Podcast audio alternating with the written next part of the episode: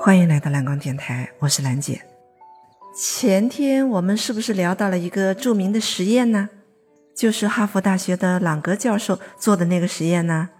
时空胶囊。看了这个实验之后，我就很想再进一步的了解一下，他有什么特别的研究理论。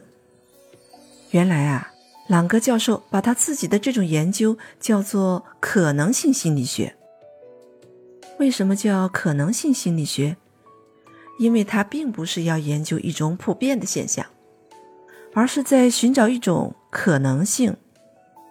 比如那个时空胶囊的实验吧，不就是为了寻找一种返老还童的可能性吗？我们可以先来看一下朗格教授自己的一段经历。他呀是一个网球爱好者，非常喜欢打网球。他年轻的时候啊，有一次不小心摔了一跤。摔得还挺重的，把脚踝都给摔断了。当时的医生很肯定地告诉他，他从此以后会瘸腿，再也不能打网球了。可是呢，一直到现在，他的双腿都还非常健康，根本没瘸，而且呀，他还在打网球呢。为什么呀？三十多年可能性心理学的实践。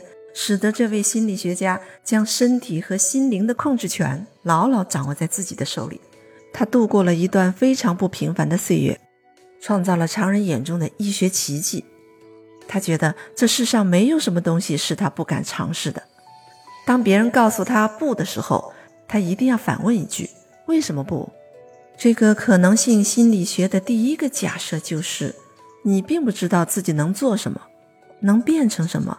一切皆有可能，可是人呢是一种习惯的动物，我们很容易被僵硬的世界观、惯例、偏见或者刻板的印象所麻痹。我们的很多行为往往都是先入为主、不假思索，或者是想当然的结果，并没有经过任何思考、认知的过程。他说，大部分人呢，日常生活中的许多行为都是自动状态下做出的。怎么个自动法呢？就是说呀，他们的种种行为都是自动的跟随自己的惯性，自动的跟随社会的集体意识，自动跟随集体的价值观，几乎从来没有自己的思考。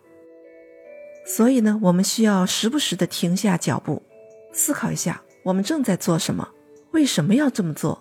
这样做对我们真是有益的吗？还有没有别的选择呢？这就是所谓的专注力。专注力呀，就是一种批判性的思维方式，它并不是否定，而是存疑、追问。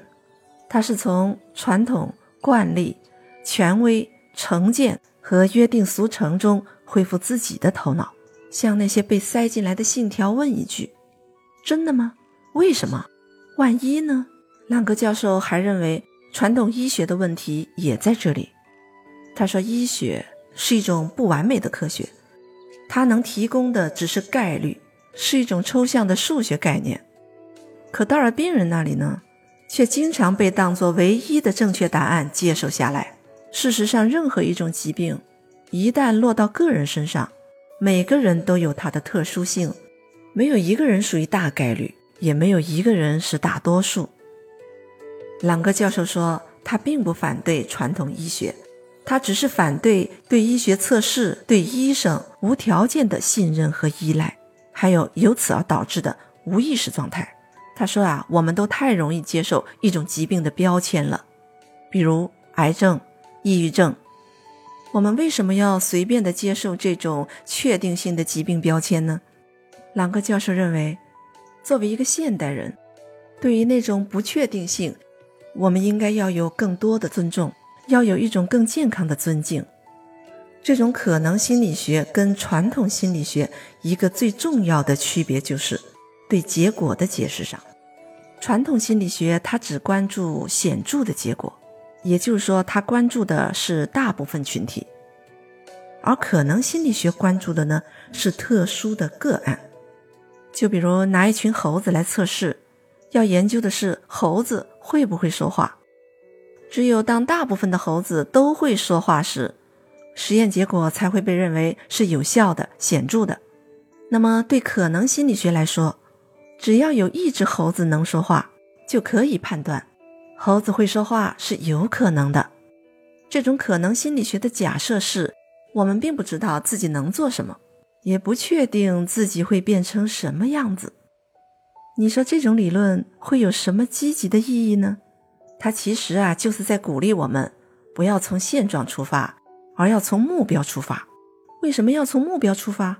因为这样就可以帮助我们去规划怎样一步步的去实现你的目标。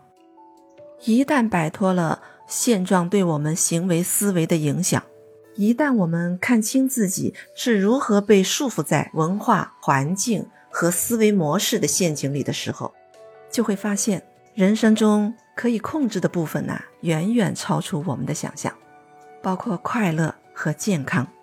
我们不是经常看到这样的报道吗？七十八岁的老人跳伞，八十六岁的老人溜冰，还有开飞机的等等。